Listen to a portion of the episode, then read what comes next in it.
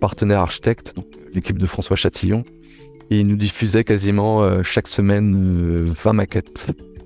Et donc j'étais confronté à une problématique qui était récurrente de poids des maquettes architectes, car ces maquettes de conception, elles étaient vraiment très détaillées et très belles.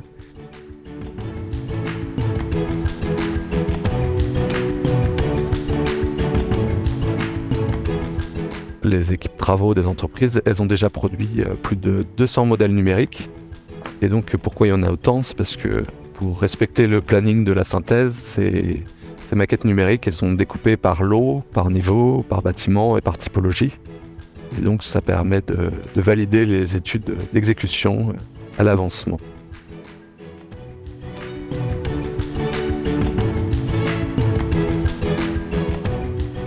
Bonjour à toutes et à tous et bienvenue dans ce nouvel épisode du podcast Exabim.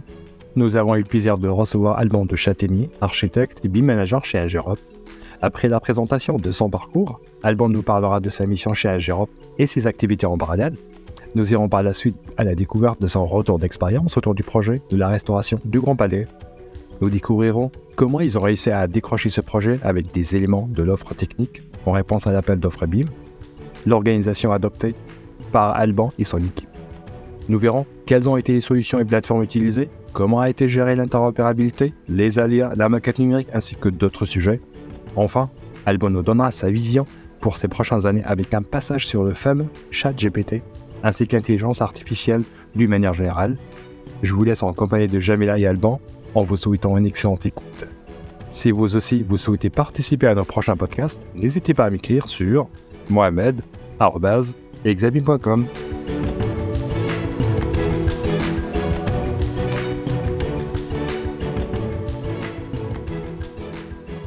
Bonjour Alban, merci de nous accorder du temps pour partager ton expérience sur un des projets emblématiques.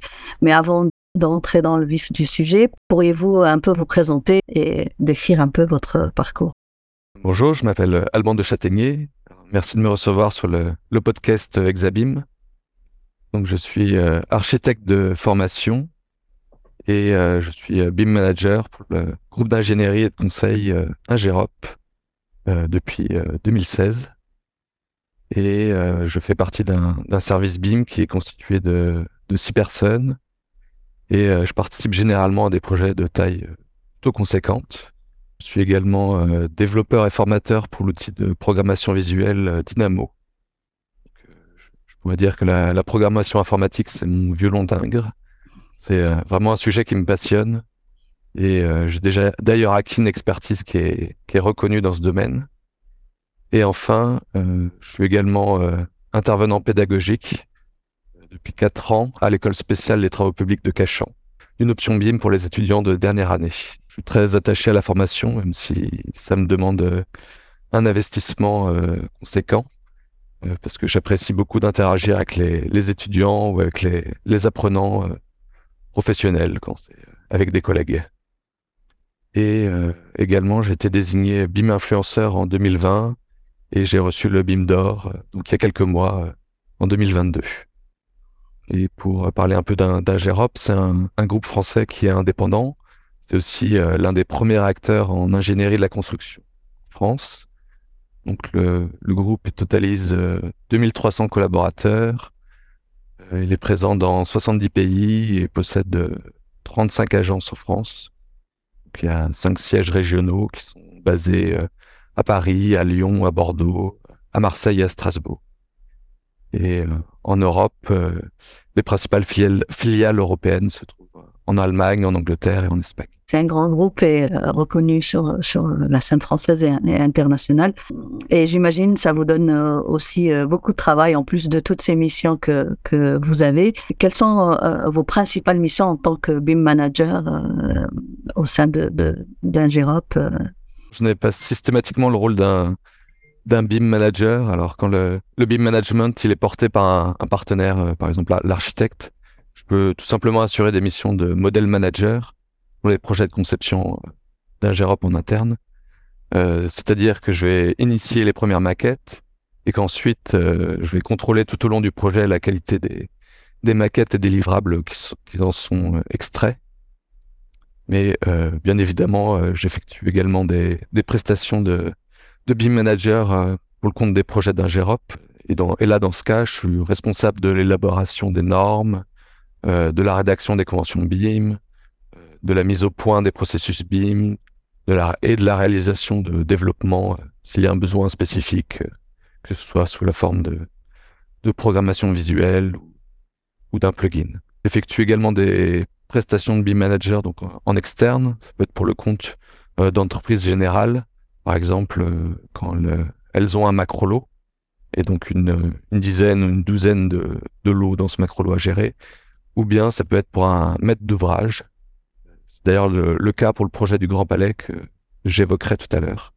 Et euh, de temps en temps, j'incarne le rôle d'IMO BIM, et là, ça va être pour le compte euh, soit de promoteur immobilier ou alors pour euh, un organisme gouvernemental. Et donc, ces, ces grands maîtres d'ouvrage sont soucieux d'assurer euh, une continuité de la démarche BIM, tant dans les phases de conception qu'en exécution.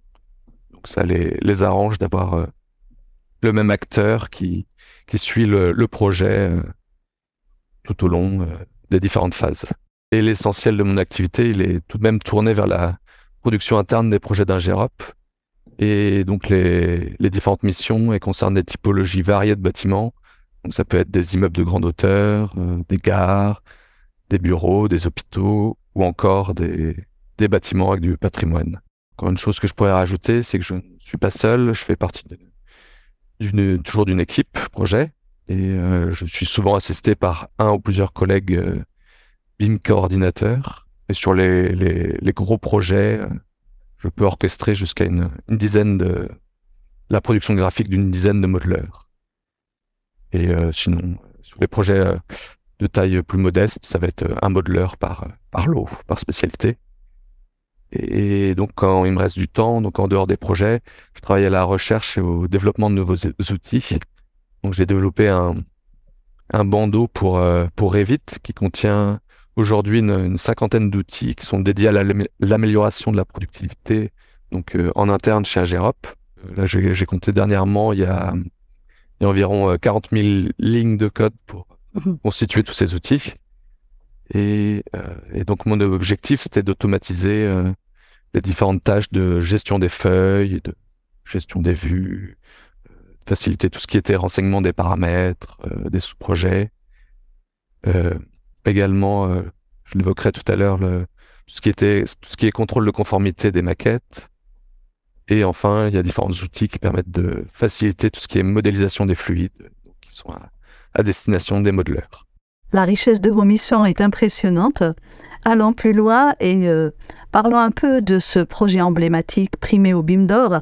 Euh, vous avez rédigé l'offre technique quels ont été les points abordés et qui vous ont finalement, à votre avis, permis de prendre part à cette aventure? Euh, déjà, je suis, je suis ravi de pouvoir parler de la, du projet de restauration du Grand Palais, parce que c'est un, projet ambitieux qui me tient à cœur.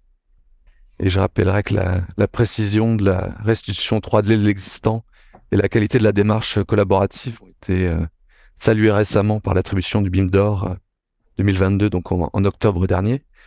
Et donc effectivement, j'ai participé à la, rédaction de l'offre d'Ingérop pour notre participation à la consultation du maître d'ouvrage, la, la, réunion des musées nationaux. Et donc euh, Ingérop a, en effet remporté ce marché euh, d'assistance à maîtrise d'ouvrage qui portait sur les, les thématiques de la présynthèse, de la synthèse, du DOE numérique et du BIM management. Et euh, nous avons tout simplement décrit dans ce mémoire technique euh, notre compréhension du projet, euh, les différents modes opératoires que nous envisagions, notre organisation et les profils des différents intervenants qui étaient pressentis à l'époque. Et évidemment, au moment où je rédigeais la, la, partie de l'offre sur le BIM Management, c'était en, en, 2018, euh, je n'imaginais pas combien je m'investirais dans ce projet et comment il se révélerait une, belle aventure euh, humaine qui a été euh, jalonnée évidemment de quelques péripéties. Et dans les missions qui nous ont été qui étaient demandées par le maître d'ouvrage, donc en, BIM. Donc il y avait le, BIM management en conception, en exécution. Donc ça comprend la rédaction de la convention BIM conception, de la convention BIM marché et ensuite sa déclinaison en convention BIM exécution. Donc il y avait également du contrôle de conformité périodique des maquettes conception puis en exécution. Et enfin, j'en parlerai aussi tout à l'heure, euh, il y avait il aussi, avait aussi euh, la définition de la forme et du contenu de la maquette DOE. DOE. Et enfin, ça ce sera pour, euh, pour plus tard en, en 2025, il y aura le, le contrôle de conformité numérique du DOE qui sera issu de la phase travaux. D'accord, donc le, le, DOE sera euh, issu de, de, tout ce travail-là et, et, et, vous aurez à le contrôler en conformité, si j'ai bien compris. Oui, ce sera l'aboutissement de tout ce travail en maquette numérique. Très bien. Et qui accompagne le, maître d'ouvrage euh, en dehors de l'Ingérop euh, sur euh, donc la partie conception? Ici, on a bien compris, il y a plus de 60 architectes qui, qui, qui, travaillent sur ce, ce, projet colossal. Qui contrôle le travail en dehors de, de, de, de vous ou de votre équipe? Alors oui, du coup, je vais, je vais, je vais présenter les, les intervenants de ce projet. Donc, il y a euh, le mandataire, qui est l'architecte en chef des monuments euh, historiques, qui est François Chatillon. Et, euh, en fait, il y a un, historique de projet qui a été un, peu compliqué. Il y, a, des spécificités qui sont propres aux monuments historiques. C'est pour ça que le, mandataire, c'est l'architecte en chef des monuments historiques. Et un GEROP, il a deux contrats différents sur ce projet. Il y a la, la mission de BIM management et de synthèse avec la maîtrise d'ouvrage que j'évoquais à l'instant. Mais il y a aussi euh, une mission de maîtrise d'œuvre euh, technique, donc là qui est passée avec euh, avec François Chatillon, l'architecte en chef des monuments historiques. On a les études de, de maîtrise d'œuvre et d'ingénierie, elles ont elles ont commencé dans un contexte qui était compliqué. Donc c'était au moment du premier confinement en, 2020. Et, et, donc la phase APS, l'avant-projet sommaire, elle a été réalisée en, en distanciel et on pouvait pas se rendre sur, site, ce qui était fort compliqué. Et euh, heureusement, dès l'été 2020, euh, il y a un Gérop et l'agence Châtillon Architecte qui se sont installés euh, au sein même du Grand Palais, dans une galerie qui s'appelle la, Galerie Alexandre III. Et cette organisation, elle a permis de grandement faciliter la, la coordination et les échanges entre les 60 architectes et ingénieurs qui sont impliqués dans le, dans le projet et surtout de respecter un, planning des études qui est vraiment très contraint. Car euh, en effet, le Grand Palais euh, accueillera les épreuves d'escrime et de taekwondo euh, des Jeux Olympiques. Et donc il faut impérativement respecter la date butoir de l'été 2024 pour la majeure partie des travaux. Et la totalité du Grand Palais, elle sera réouverte en 2025. Et donc, ce sera l'occasion pour le public de redécouvrir un édifice qui sera vraiment transformé avec euh, notamment euh, la restitution des circulations traversantes des décors d'origine, euh, l'amélioration de la thermie de la nef, la sécurisation de la mise au nord. Il y a d'autres aspects que, dont je ne rentrerai pas dans le détail aujourd'hui. Et est-ce que vous pouvez nous en dire un peu plus sur l'organisation que, que vous avez mis en place et retenue? Pour euh, surmonter toutes ces difficultés et puis pour euh, euh, réussir tous ces challenges. Donc 35 architectes et ingénieurs dans cette cellule intégrée. pour ma part, j'y suis resté 8 mois. Donc nous avions nous avons installé un, serveur partagé de maquettes sur site. Ça, ça permet de s'échanger facilement les différentes maquettes. Et la, cette mission de, de BIM management est comportait du, contrôle de conformité des maquettes. Et nos partenaires architectes, euh, l'équipe de François Chatillon, ils nous diffusaient quasiment euh, chaque semaine 20 euh, maquettes. Et donc j'étais confronté à une problématique qui était récurrente de poids des maquettes architectes, car ces maquettes de conception, elles étaient vraiment très détaillées et très belles. Mais quand ils nous les diffusaient, c'était des maquettes de travail, qui comportait des plans scannés qui étaient importés, des nuages de points, des WGG insérés. Et tout ça faisait que ces, ces maquettes étaient, étaient vraiment lourdes. Et si j'avais dû euh, analyser, purger manuellement 20 euh, maquettes chaque semaine, donc ça m'aurait amputé euh, à chaque fois plusieurs journées de travail. Et donc la, solution que j'ai trouvée, c'était de développer un plugin qui, qui réalisait une, extraction de la base de données des, des maquettes, qui les analysait pour moi, Et cet outil me permettait de pointer rapidement les principaux défauts à corriger des maquettes. Et ensuite, je pouvais lancer des, routines qui retraitaient les maquettes architectes, qui les, les allégeaient, qui diminuaient leur taille au moins d'un tiers, voire de la moitié. Ça, ça, nous permettait de, partir sur des, chaque semaine sur des, maquettes euh, allégées et, retravaillées et qui correspondaient à nos besoins. Euh, sinon, je pourrais évoquer aussi euh, la, gestion électronique des documents, la GED. En conception, c'était Mezzoteam. C'est la solution qui était mise en place par le, maître d'ouvrage. Elle a permis le, le partage, l'échange de l'ensemble des documents et des maquettes entre les différents acteurs de la maîtrise d'œuvre. C'était fondamental euh, d'assurer la traçabilité des échanges, des documents, de réduire au maximum les échanges par mail. Sur des grands projets comme ça, c'est vraiment indispensable. Et ça nous permettait également de diffuser au maître d'ouvrage les livrables à chaque phase de, à chaque fin de phase de conception. Et c'était sur quelle plateforme la visualisation? Oui, alors pour la, visualisation, euh, j'ai dû trouver une, solution pour qu'on puisse euh, faire des, revues de projet et de la coordination spatiale. Pour ça, c'était nécessaire d'obtenir une maquette qui était agrégée et fluide, qui pouvait être mise à jour euh, facilement et que je pouvais diffuser au groupement chaque semaine. Donc comme il y avait un, grand nombre de maquettes très vite et elles étaient très lourdes, j'ai dû expérimenté plusieurs solutions. Et finalement, j'ai retenu le logiciel euh, Navisworks. Navisworks, d'accord. Et donc, cette maquette compilée qui était euh, légère, elle était euh, donc utilisée lors des revues de projet hebdomadaires. Ça permet, nous permettait d'entériner les, les, dernières évolutions de projet, de visualiser les points bloquants. Et donc, on utilisait également Navisworks pour ce qui était coordination spatiale, la présynthèse du projet, et pour diffuser des rapports de suivi par spécialité et également pour la, pour la visualisation. Donc là, plus pour de la communication. On a, on a créé des animations holographiques de la maquette. Pour ça, on a utilisé le, le moteur de, de rendu en temps réel euh, Unity. Euh, et donc, euh, avec un appareil qui est développé par la société Illusion. Et donc, ça, ça faisait un, un outil de communication qui est assez spectaculaire et qui met bien en valeur l'ambition architecturale du projet de restauration. Et donc, ce, par le biais de ce support, on a une sensation euh, d'immersion et une meilleure compréhension du projet. Et donc, on n'est pas obligé de, de, porter des lunettes 3D. C'est assez bluffant.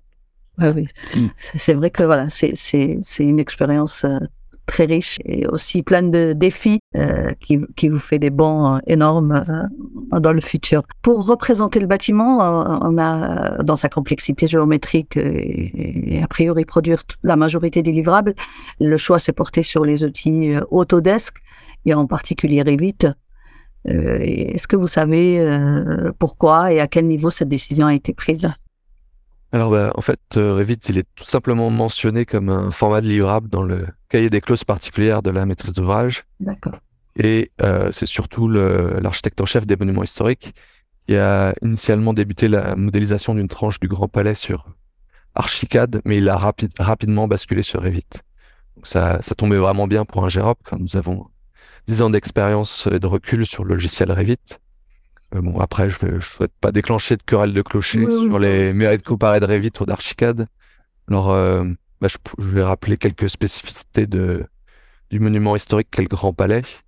Donc, euh, il, a été, il a été bâti pour l'exposition universelle de 1900 et cet édifice, il est devenu fort complexe après plus d'un siècle d'additions bâtimentaires qui se sont succédées. Les trois bâtiments qu'elle compose totalisent 77 000 mètres carrés ça fait une surface vraiment conséquente. Il y a notamment la nef qui intègre la plus grande verrière d'Europe, qui comporte 17 euh, 500 mètres carrés de surface, et à environ 45 euh, mètres de hauteur. Et donc, euh, une des particularités de ce projet, c'était de réussir à représenter le plus fidèlement possible la géométrie de ce monument centenaire. Et donc, la méthode qui a été utilisée par les équipes de l'architecte en chef des monuments historiques, c'est qu'ils ont constitué une, base de données de, d'environ 20 000 documents. Donc, il y avait des, photos, des nuages de points, euh, les DOE des derniers travaux qui ont était fait sur la couverture de la nef, sur les fondations. Et ensuite, ils ont euh, utilisé 3000 plans scannés des archives nationales qu'ils ont superposés au nuage de points, au relevé géomètre, réaliser des, arbitrages. Et donc, ça, ça a permis la modélisation du Grand Palais dans son état existant. Et, il a fallu euh, deux ans à quatre architectes pour réaliser ces premières maquettes. Et rien que la couverture, elle a nécessité 400 euh, stations de scan 3D, pour donner une idée de l'ampleur euh, de cette restitution, de cette modélisation. Et donc ce travail titanesque de modélisation, il a, il a permis à François Chatillon de comprendre les modes constructifs de ces trois bâtiments. Et également, euh, j'ajouterais que certaines informations des, archives euh, patrimoniales elles ont été intégrées dans les objets des maquettes euh, de l'architecte. Et donc, toute cette organisation qui était centrée sur le, BIM, elle a, permis à l'architecte d'élaborer une, sorte de mémoire du cycle de vie du bâtiment. Et surtout, ça permettait de centraliser en un lieu unique les informations qui étaient importantes et que nous, ingénieurs, on pouvait retrouver euh, facilement. Et ensuite, pour les, les, les, études, euh, la visualisation en 3D elle nous permettait de, de faciliter euh, notre compréhension des grands volumes, aussi bien que des petits renfoncements. Et évidemment, ça ne nous empêchait pas non plus d'aller sur site et d'effectuer nos propres relevés quand il y avait des zones de la, de la maquette de l'architecte qui n'étaient pas assez détaillées comme vous le disiez juste un peu plus tôt dans notre, échange, euh, les maquettes numériques comptabilisaient plus de 35. Euh, vous avez plus de 15 gigas de données, euh, plus de 160 000 objets. vous avez utilisé beaucoup d'outils, notamment ceux d'Autodesk. Comment vous avez fait pour maintenir le flux de travail et, les livrables qui, étaient attendus avec euh, les délais euh, très serrés dont euh, vous nous avez parlé un, peu plus tôt dans notre échange.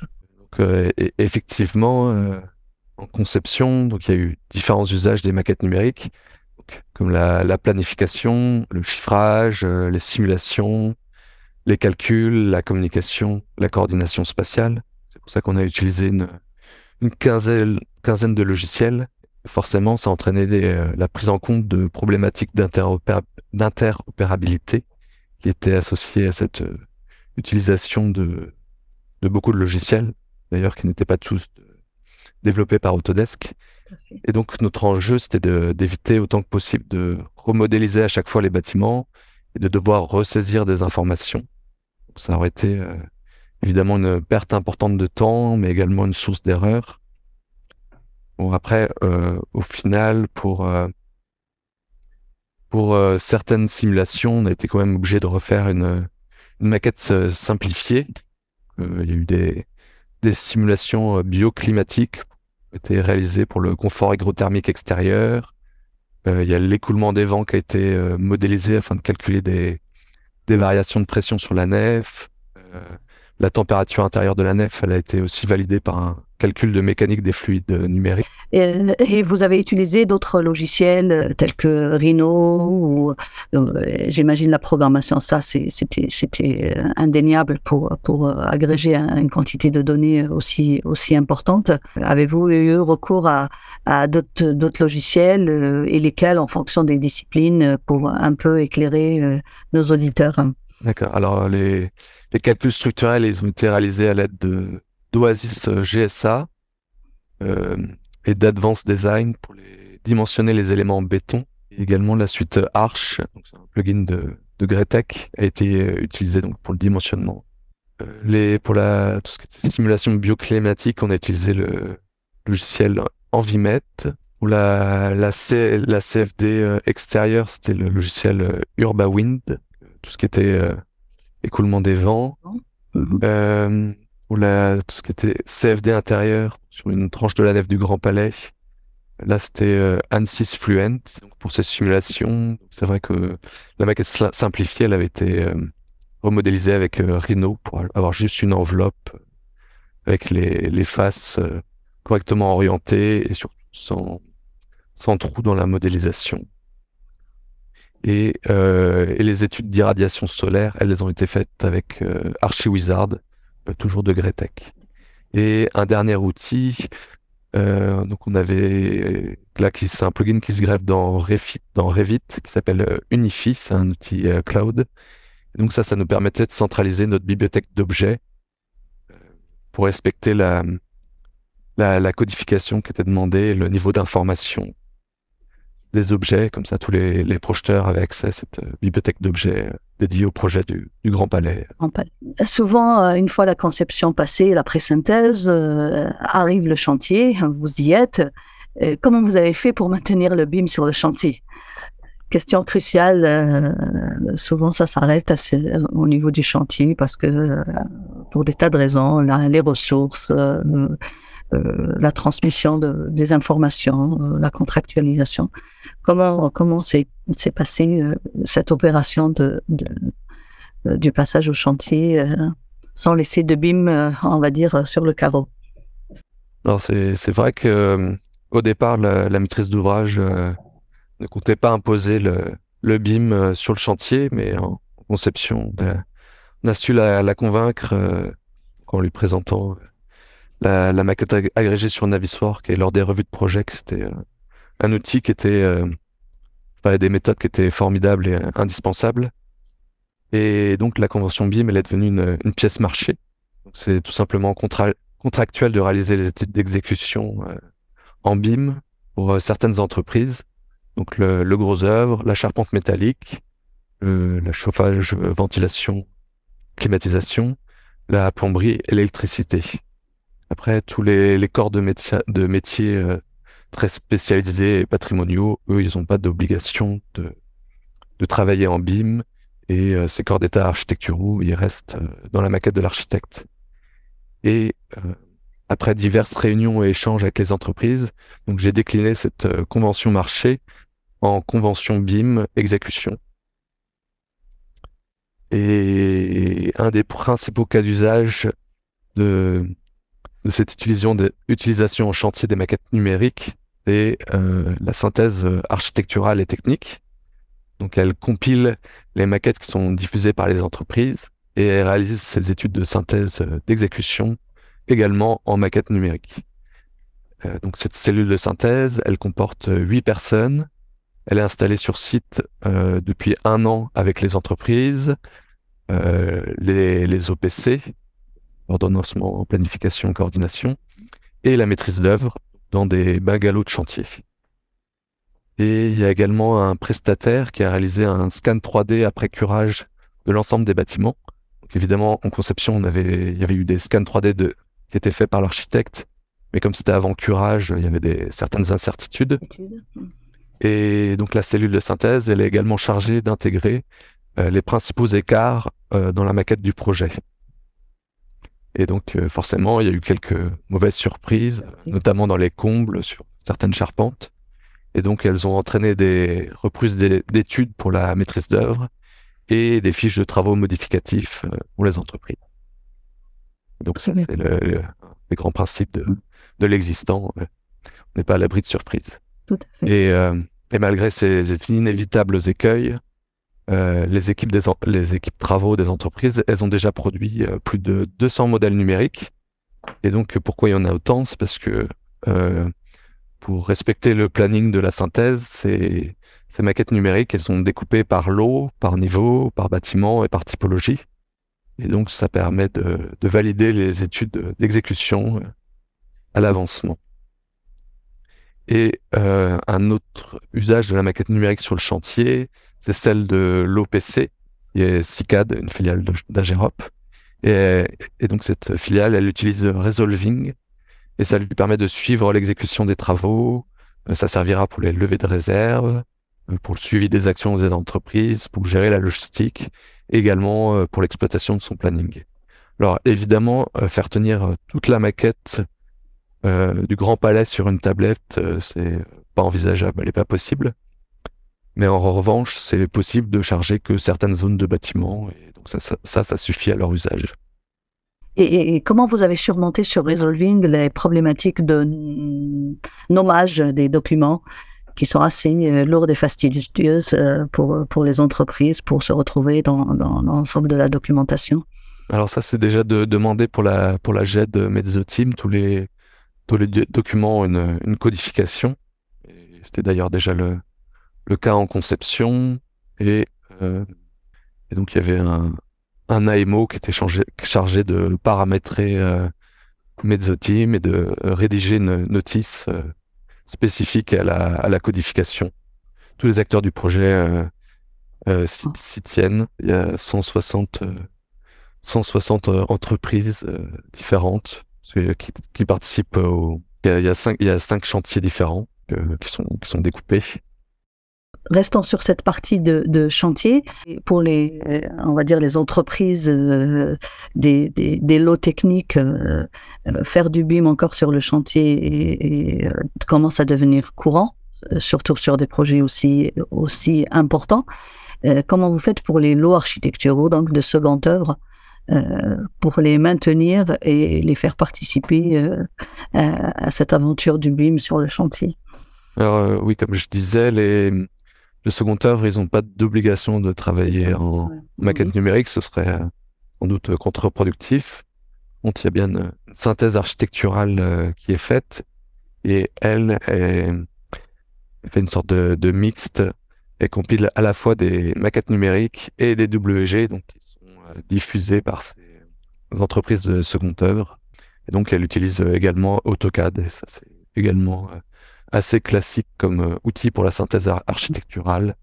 Euh, donc c'est pas envisageable sur un projet de cette ampleur de, de modéliser tout ce qui est euh, ferronnerie et, des décors vraiment très travaillés dans les moindres détails en maquette numérique. Comme vous avez la casquette Airmobim, si on a bien compris aussi, comment le DOE est, programmé et comment vous alimentez au fur et à mesure ces, objets qui, qui, qui seront in fine maintenus euh, sans avoir à avoir un travail supplémentaire à la fin euh, de ce projet et, après la livraison Alors le, le numérique, c'est euh, effectivement une, exigence du, maître d'ouvrage de la Réunion des musées nationaux. Et donc lors du DOE, les entreprises que j'ai citées tout à l'heure, donc le, gros, le gros œuvre, le fluide, la charpente métallique, elles fourniront des maquettes telles que construites, qui seront utilisés pour l'exploitation. Et donc, ce seront des les maquettes d'exécution qui auront été vérifiées, tenues à jour des adaptations d'études d'exécution, des modifications de programme et des adaptations de chantier tout au long de la phase de, de réalisation des travaux. Et donc, à l'étape de récollement, ces maquettes devront être euh, représentatives de la construction telle qu'elle est au moment de la réception et de la livraison de l'ouvrage. Et donc, l'objectif principal de ces maquettes DOE, sera de conserver une mémoire des données issues de la construction et donc de faciliter l'exploitation du bâtiment qui viendra d'être livré. Et ça, c'est également demandé par le maître d'ouvrage. Ces maquettes devront également servir d'interface et de lien vers une base documentaire euh, de DOE numérique. Et donc, on va tout simplement constituer une, une base de données à partir des informations qui sont contenues dans les maquettes numériques. Et donc actuellement, il y a déjà des données qui ont commencé à être euh, implémentées par les entreprises euh, dans les objets des maquettes, dans les équipements, les terminaux. La base de données donc issue des maquettes numériques dont je, parlais à l'instant sera euh, notamment utilisée pour alimenter la, GMAO et elle sera également croisée avec les données issues de la GTB pour localiser les, les équipements connectés et suivre leur performance thermique, énergétique. Et donc, pour obtenir euh, cette maquette qui sera utilisable par les services d'exploitation et de maintenance, euh, donc le BIM management, donc j'ai mis en, place une, une, codification spécifique des éléments euh, modélisés pour la phase d'exécution. Et on a défini conjointement avec les entreprises les paramètres à, à renseigner. Les entreprises avaient des, des retours d'expérience très pertinents d'autres chantiers. On a travaillé de concert sur cette définition des, des paramètres. Et donc ces informations elles concernent par exemple les produits euh, mis en œuvre. Dedans, euh, dans ces objets numériques, il y a de la codification GTB, les références des fiches produits, le nom du fabricant, la classification uniformat 2, d'autres paramètres. Et donc, mon objectif, c'était de cadrer le niveau d'information de la maquette Mhm. afin que l'exploitant du site il conserve euh, ensuite la capacité de tenir à jour cette maquette euh, pour qu'elle lui serve de référentiel technique. Et donc il y a déjà tout un travail de- d'identification des terminaux et des équipements nécessaires à la GMAO qui a déjà été, a été fait.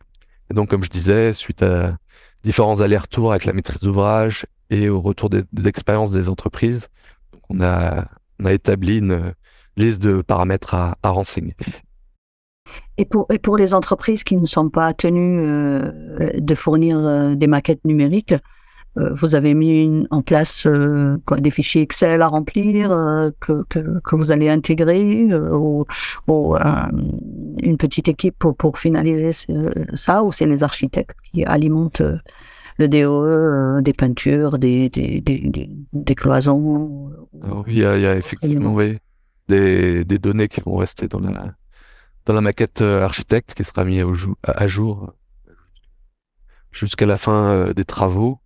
Et après, les, les autres entreprises, elles, euh, pour l'instant, euh, elles remettront juste un, un DOE classique. classiques. D'accord. Bon, après, euh, ça peut encore évoluer euh, d'ici euh, 2025. L'exploitant n'a pas encore été désigné. Les choses euh, peuvent euh, Évoluer. évoluer, en effet. Euh, J'aimerais euh, parler euh, un peu plus sur les autres tâches que, vous avez, puisque vous n'avez pas que ce projet. Quelle est l'organisation euh, que vous avez pour suivre les différents projets euh, en même temps? Effectivement, euh, je travaille sur, sur différents projets actuellement. Je travaille sur les deux gares de, la ligne 15, euh, donc qui sont dont les travaux d'aménagement débutent. Euh, J'ai également la, la vérification de la conformité du DO numérique de la gare d'Orly. Euh, là, il y a également le lancement du projet d'un centre hospitalier euh, à Rouen. Et euh, j'ai également une, une mission qui est assez conséquente d'AEMOBIM, pardon, à un échelon gouvernemental. Et enfin, là c'est encore un nouveau projet qui démarre, j'assure le BIM management de la restru- restructuration extension d'un centre de traitement des déchets ménagers à Romainville. Une dizaine de, de projets en parallèle? peut-être pas une dizaine, mais il y en a un certain nombre. Et donc c'est vrai que et euh, heureusement dans, nos- dans le service BIM d'Ingérop, on travaille euh, en binôme. On associe euh, sur chaque projet euh, un BIM manager et un BIM coordinateur. Donc ça veut dire que quand il y a des des rendus qui vont tomber euh, au même moment, euh, il y a un, un projet qui peut être euh, suivi par le le BIM manager et l'autre par le, le BIM coordinateur. Et le BIM man- manager reste évidemment en soutien s'il y a un problème, mais ça permet de répartir la charge de travail pour ne, pas se trouver débordé. Puis après, évidemment, on a des, réunions de service où, où on évoque les différents projets et on répartit la charge de travail et on peut passer des alertes euh, sans qu'on va pas y arriver. Et donc il y a une certaine euh, subsidiarité qui, se, qui est à l'œuvre dans le, dans le service. D'accord. Et euh, bah, c'est comme ça qu'on on arrive à s'en sortir. Et évidemment, tout ce qui est programmation qui me, et formation, des sujets qui me, qui me passionnent, mais eux, euh, ils vont passer au second plan parce que bien, c'est les projets qui sont qui, qui nous font vivre, si je peux dire, ils ont la priorité. Et euh, le contrôle qualité du processus BIM d'un projet, c'est toujours la programmation qui vous permet de, de, Alors, euh, de- oui. de ce, ce travail. Oui, alors oui, il y a, dans toutes les missions de BIM Management, il y a de contrôle de conformité euh, des maquettes, de la, de la codification des différents éléments des maquettes, que ce soit la, la codification des vues, la codification des, des objets.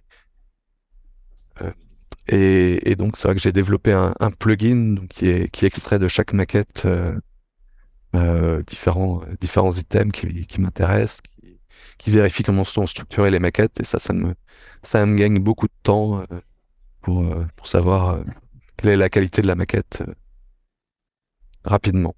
Et également, il y a des réunions de suivi BIM avec les entreprises ou avec en exécution ou avec nos partenaires en conception qui sont organisés euh, régulièrement Et donc c'est là où on discute des différents sujets et où, on peut passer des alertes si on voit qu'il y a une, dérive quelque part, si les délais sont pas tenus, si la qualité des maquettes n'est pas ce qui était promis.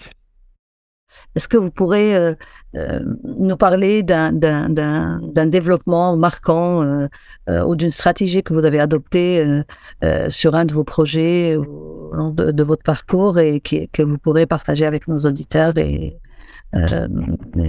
les enrichir?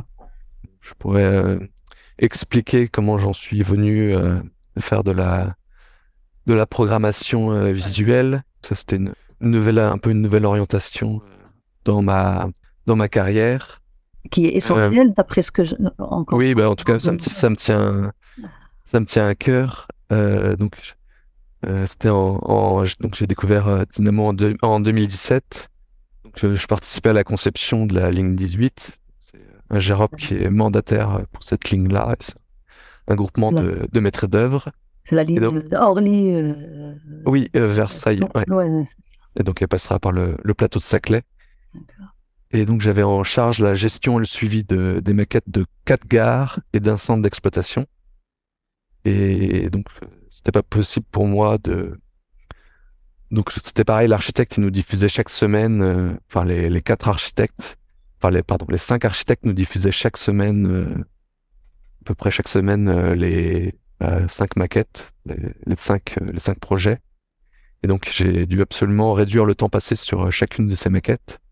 Et j'ai donc commencé à cibler des tâches qui étaient euh, chronophages et qui pouvaient être euh, automatisées. Et donc pour ces, projets, j'ai conçu des, routines donc avec Dynamo qui facilitaient la, production de, nos livrables et codifiaient correctement tous les livrables qui étaient extraits des, extraits des maquettes et qui reconnaissaient le, le format d'impression dans Revit euh, délivrable. Ça, c'est une, fonctionnalité qui est arrivée en, depuis sur euh, en Revit 2022, mais qui n'existait pas en 2017. Ah Et également, j'avais conçu des, une routine qui permettait d'extraire euh, tous les exports qui m'étaient de, qui m'étaient demandés, soit par le chef de projet, le chargé d'affaires. Tout le monde voulait un, un export spécifique, soit les, les livrables en PDF, en WG, il y en a d'autres qui préféraient des formats DWF avec le logiciel euh, Design Review, format de PDF intelligent développé par Autodesk. D'autres qui voulaient absolument visionner leur maquette en IFC, d'autres sur Naviswork. Et donc, j'avais plus qu'à cliquer sur un bouton et hop, ça me faisait tous les exports euh, qui étaient demandés en un clic. j'avais plus qu'à laisser tourner la machine. Et donc, bon, ça, c'était en 2017. Maintenant, on ne ferait pas ça comme ça. Maintenant, on utilise la plateforme Autodesk Construction Cloud, où là, on peut euh, visualiser les maquettes euh, sur la plateforme et visualiser également les livrables qui sont dans les maquettes euh, directement dedans.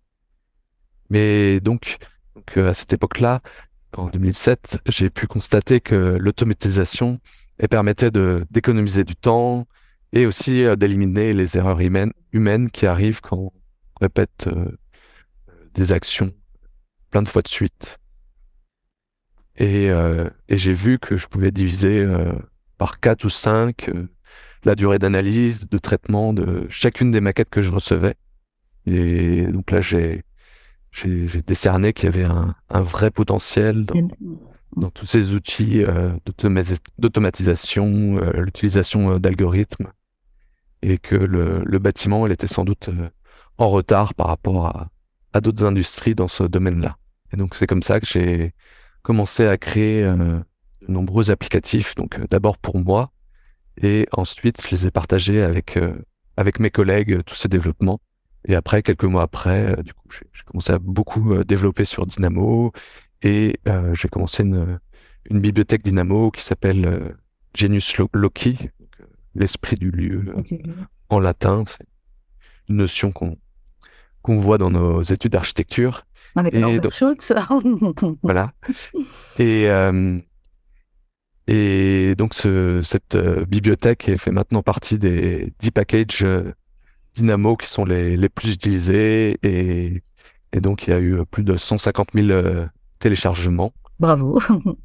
Et donc, ça me vaut une, oui, une, vaste correspondance avec des, des gens du monde entier. Donc c'est vrai que c'est également enrichissant pour moi et intéressant, même si ça représente des, centaines d'heures de recherche, évidemment sur mes, soirées mes week-ends.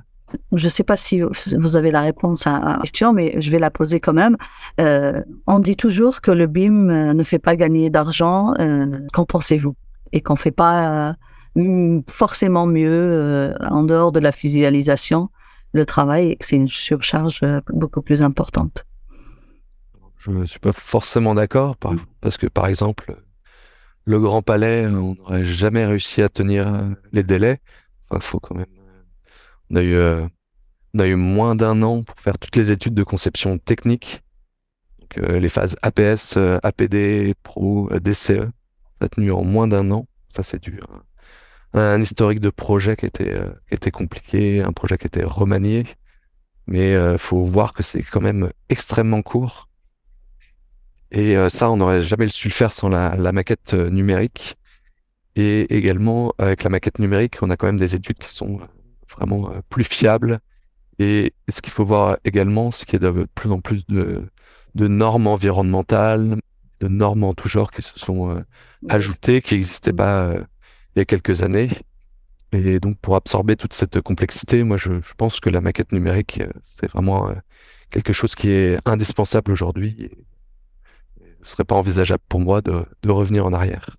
Alors, est-ce que le BIM, c'est toujours que pour des grands projets complexes en, en, tout point? Euh, Non, non, non. Bah non, pas du tout. Euh, c'est également valable sur, sur les petits projets. Euh, pour des proches, j'ai fait quelques petites opérations. J'ai réendossé ma, ma casquette d'architecte, notamment pour l'extension d'une villa, un, relais de chasse et une, extension d'une maison de ville. Et euh, euh, à chaque fois, j'ai utilisé le, logiciel Revit, donc monter le, le permis de construire, faire le projet, euh, suivre les, les, les, travaux. Et ça, c'était des, des, petits projets. Et j'ai trouvé que c'était vraiment extrêmement efficace.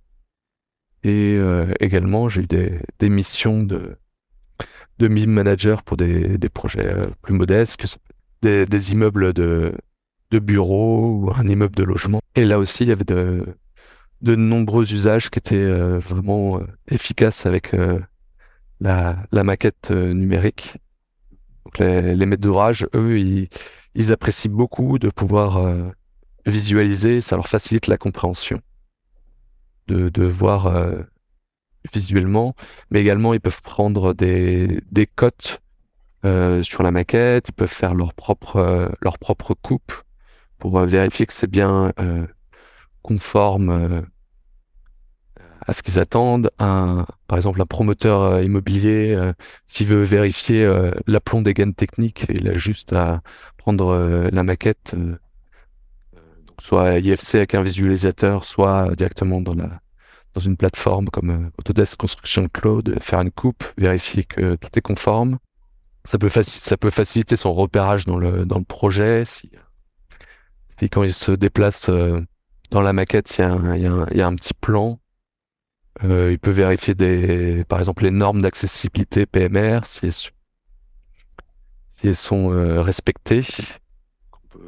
En maquette numérique, on peut pas, peut difficilement faire des, utiliser des cotes forcées. C'est moins vrai pour la 2D où on montre ce qu'on veut, ce qu'on veut bien montrer. Également, les grands maîtres d'ouvrage, les grands bailleurs, ils ont développé des, des modèles checkers qui vérifie un certain nombre de, certain nombre de choses. Si je reprends le cas d'un promoteur immobilier, il peut euh, également, tout à l'heure je parlais des aplombs de gaines techniques, mais, il peut vérifier les, toutes les aplombs des cloisons.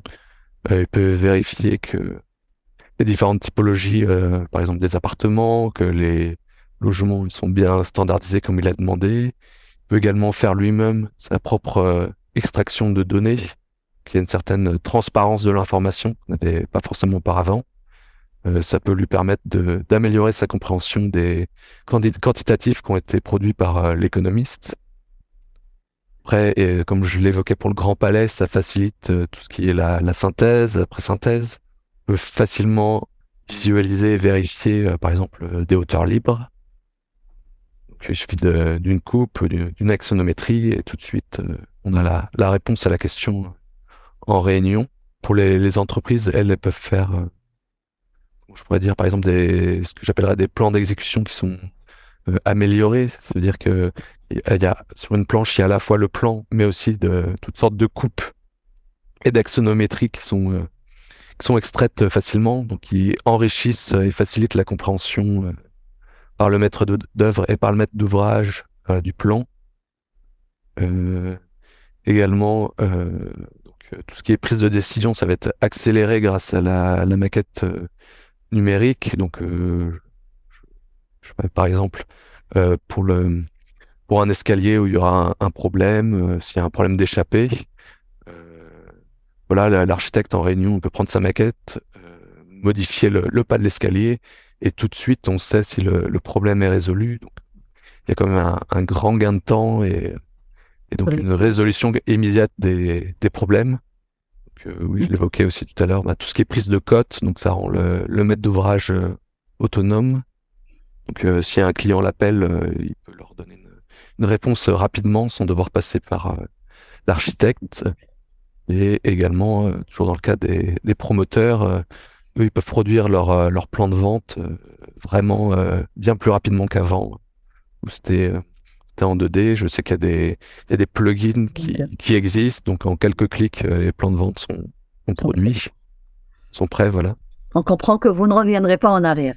Tout à fait. Pour conclure et un peu avoir votre, votre vision des choses, comment vous voyez notre avenir du bâtiment euh, ou les tendances que, euh, ne serait-ce que pour les, jeunes qui vont arriver sur le, sur le marché et qui sont plus férus des, outils numériques que, que l'étaient leurs leurs parents. Quelle vision vous avez du secteur euh, dans, les, dans les années à venir et comment vous voyez votre métier d'ici une dizaine ou une quinzaine d'années? En ce moment, il y a, y a un outil qui fait le, qui fait le buzz, ce qui est dit comme une, intelligence artificielle qui s'appelle euh, Chat GPT.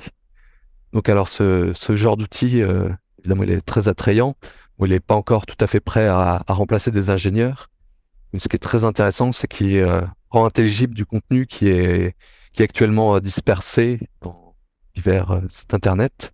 Et donc ce que je vois, c'est que c'est sa capacité d'agréger des informations qui est vraiment impressionnante. Et justement, pour concevoir des projets euh, les, concepteurs, ils doivent, les, que ce soit l'architecte ou l'ingénieur, ils doivent ingurgiter euh, toutes sortes de données qui sont actuellement euh, hétéroclites. Donc ça peut être des fiches espace, les, fiches des locaux format PDF, des pièces écrites, des tableurs Excel, des, des croquis. Et donc, donc on pourrait imaginer que d'ici quelques années, il y a un outil similaire nous aidera pour la, conception, qui pourra ingurgiter euh, toutes, ces, toutes ces données, qui nous fera des, propositions. Et donc, je, donc je, je, suis vraiment persuadé que toutes ces méthodes de travail qui sont basées sur euh, les intelligences artificielles génératives et, euh, et d'autres d'autres outils d'optimisation, elles vont intégrer nos pratiques de travail, probablement dans un avenir proche. Et donc ça, ça, ça va renouveler euh, tout de même euh, notre, euh, notre manière de, de, concevoir les projets, d'appréhender la complexité. Et il y a quelque chose aussi qui, qui, se, qui se développe. C'est Autodesk qui, qui pousse sur ce sujet. Et donc Autodesk ne veut, essaye par de moins en moins de vendre de licences de logiciels et il veut dématérialiser les, les licences, donc à l'aide de, de, jetons qu'on achète, qui s'appellent des, tokens. Et donc, euh, et donc en fait, on, on, paie selon notre usage euh, différents logiciels. Et à terme, assez rapidement, ces logiciels ils seront plus installés sur les, postes de travail, ils seront euh, hébergés dans le cloud. Et donc, c'est là aussi où il y aura plein de fonctionnalités qui pourront se, greffer euh, sur ces logiciels du futur et ce sera euh, plus facile, plus facile pour les éditeurs de logiciels de d'améliorer ces, outils, les, ces outils au, fur et à mesure et euh, donc à chaque fois qu'on voudra utiliser des fonctionnalités avancée, donc on consommera plusieurs jetons, et on aura une consommation qui sera décomptée au fur et à mesure de notre, de notre usage. Et donc pour moi, c'est ça l'avenir, avoir des, des stations de travail qui sont moins puissantes et où tous les calculs se font dans, le cloud et où il y a des, des, des nouvelles fonctionnalités d'optimisation automatique et d'outils qui font des, propositions. Donc, euh, comme ce qu'on voit arriver avec euh, euh ChatGPT, Midjourney, voilà. Très bien. Merci, merci beaucoup Alban pour, pour, pour cet échange. On arrive au terme de notre présence ce, ce matin. Que vous avez quelque chose à, ajouter pour clôturer notre, notre euh, entrevue de ce matin? Je vous laisse la parole pour, pour, pour finir et, clôturer. Euh, merci euh, Jamila et merci à Mohamed et à, et à toute l'équipe d'Exabim pour toutes les, les, initiatives qui ont été mises en place et, euh, et pour toute la fédération d'une véritable communauté BIM. C'est quelque chose qui est, qui est, très important et auquel je, je, suis attaché. Et donc, si des personnes souhaitent euh, approfondir euh, ces échanges, donc ils peuvent bien évidemment me contacter sur, sur LinkedIn, sur des sujets Dynamo, donc sur le, le forum Dynamo, je suis modérateur que je fréquente très régulièrement. Ou encore, euh, vous pouvez me contacter avec mon adresse mail qui est euh, genusloki.bim euh, at gmail.com. Merci, merci beaucoup Alban. merci de nous avoir accordé votre temps. Nous, on ne manquera pas de revenir vers vous pour approfondir d'autres, d'autres sujets et à dire profiter de votre disponibilité pour euh, partager avec euh, euh, l'ensemble de la communauté Exabim. Merci, merci encore.